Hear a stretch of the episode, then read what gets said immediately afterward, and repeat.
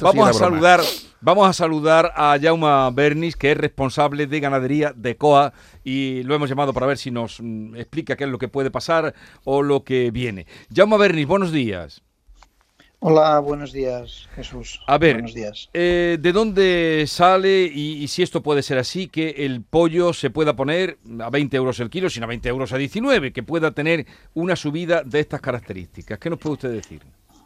Bueno, esto sale de, si termina siendo una realidad, la nueva normativa de fin de jaulas que se quiere marcar desde la Unión Europea.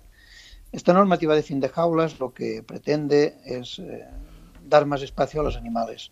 Hablamos de pollos ahora, pero también ocurre en conejos y también en granjas de madres de porcino.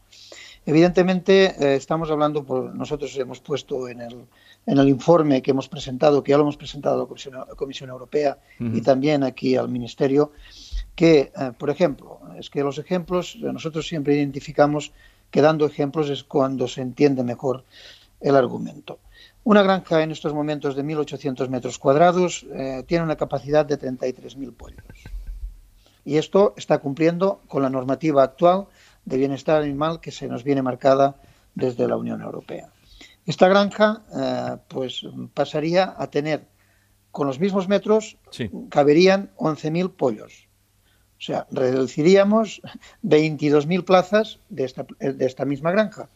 ¿Qué quiere decir esto? Quiere decir que automáticamente para el ganadero eh, le incrementan, eh, como puede criar menos pollos en el mismo espacio, este espacio ya tiene unos costes fijos del día a día.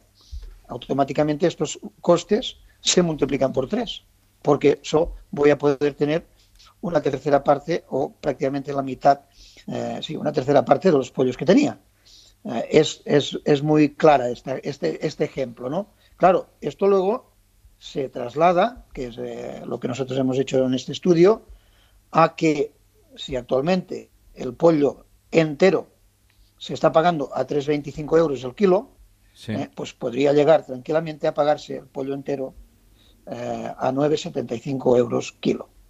Y esto es lo que nosotros trasladamos, en este caso, a la opinión pública, porque a quien le va a revertir la medida de bienestar animal del fin de jaulas, aparte del ganadero, va a ser también claramente al consumidor. Pero esto en, esto en pollos, esto en pollos. Usted lo ha explicado muy bien, eh, vamos a centrarnos en el pollo, que es el alimento más demandado y que ayuda a que la gente pueda comer carne y además que está riquísimo si se sabe condimentar. Pero ¿en, qué eh, esa propuesta de eliminación de jaulas, en qué momento está? Digo, para ser de obligado cumplimiento, ¿qué proceso se sigue? Sí, primero decir de dónde nace esta propuesta de fin de jaulas.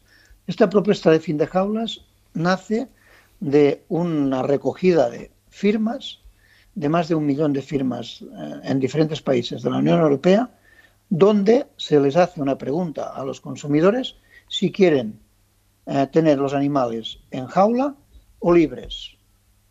Imaginemos que nos hagan esta pregunta y que, y que te pongan en delante la foto de una gallina ponedora en una jaula y de una gallina ponedora en el suelo con su paja y tal.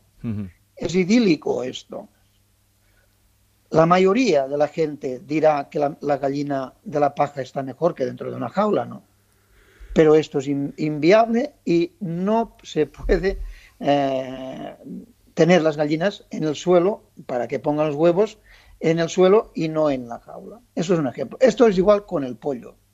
Si tú ves un pollo encerrado o un pollo libre, bueno, tú y no conoces el mundo de la ganadería, que es, es la, gran, la gran parte de, gente que, no conoce cómo se cría eh, los diferentes, las diferentes ganaderías en, en la Unión Europea, pues cuando te enseñan las dos fotos, pues prefieres la de libre, ¿no? Claro, la consecuencia es que no les preguntan lo que va a reportar que aquella gallina o aquel al cerdo o aquel, o aquel conejo estén libres a, al bolsillo de los consumidores. No les preguntan esto.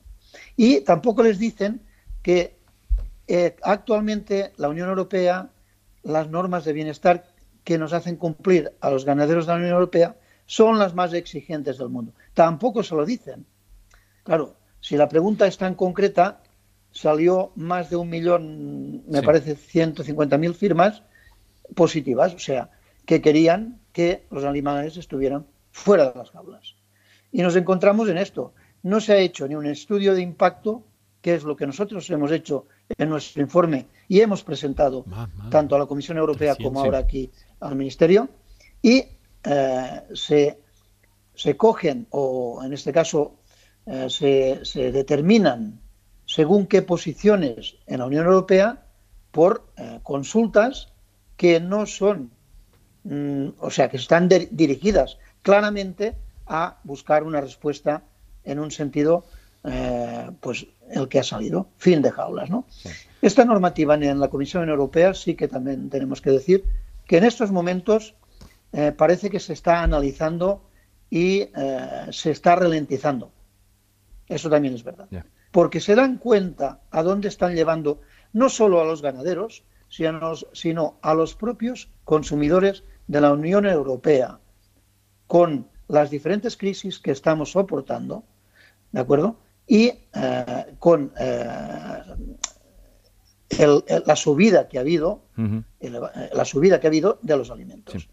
Se dan cuenta que si eh, esta normativa la, la hacen llegar al punto final, lo que van a provocar es que vamos a tener que cerrar muchos ganaderos las granjas, pero que van a encontrar los consumidores un incremento en el precio de la carne eh, muy importante. Pero claro, usted habla de que es, eh, lo ha explicado muy bien, lo ha explicado usted, creo que todo el mundo que le esté escuchando y que le estamos escuchando, mm, eh, usted cómo ha diseñado o ha trazado la situación. Pero claro, un millón de firmas o millón y medio, en Europa somos más de 400 millones. ¿Hasta dónde un millón de firmas que quieren la paja para la gallina y el pollo mm, de corral, pues, pues hasta dónde hasta dónde pueden tener ese poder, ¿no? Para mm, porque esto se trata también de solucionar el hambre de Europa, que somos los que estamos aquí, el hambre del mundo, ¿no? Correcto, correcto. Sí, el millón de firmas, cuando tú pasas de un millón en cualquier tema, te recogen la propuesta y la estudian al pasar de un millón de firmas. Esto ya no es solo en el tema de las jaulas, sino que ha pasado en otros eh, sectores y en otros temas. ¿eh? O sea, Claro, es lo que, es lo que estás diciendo, Jesús. Eh, somos muchos más ¿no? en Europa, pero mm, lo grave de todo esto, vuelvo a insistir, porque eh, lo primero que hay que hacer es un análisis científico y técnico, muy técnico, de lo que puede suponer esto dentro de las explotaciones ganaderas para los ganaderos y la repercusión, tal como he dicho, que puede ejercer en, en, la carne que producimos. Y esto no se ha hecho. Esto no se ha hecho.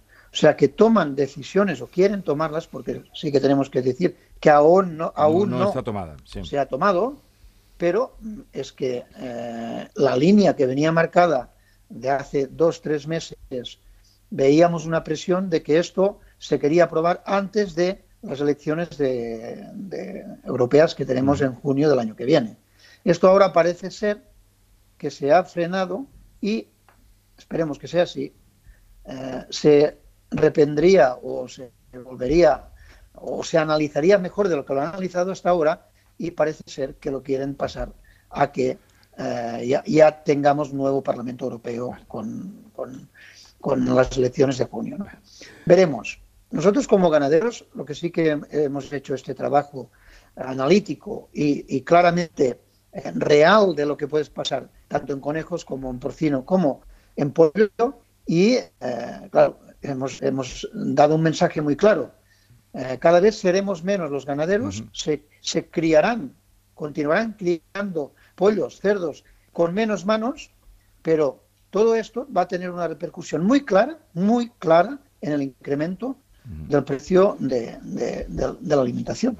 Llamo Bernis, eh, responsable de ganadería de COA, gracias por estar con nosotros. Un saludo desde Andalucía y ya veremos qué, pasa en el futuro. También si hay un millón de firmas o de personas que se movilizan, los otros también a lo mejor tendremos que movernos para defender eh, el poder comer pollo todos y a un precio razonable. Un saludo y buenos días. dígame, dígame. Vale.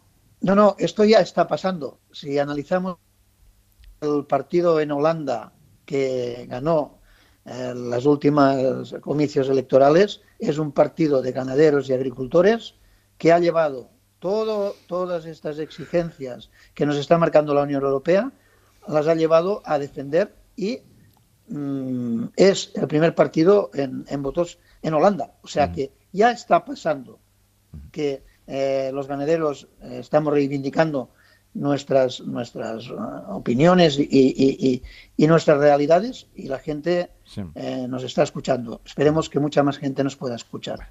Muchas gracias. gracias a usted por atendernos. Un saludo. Bueno.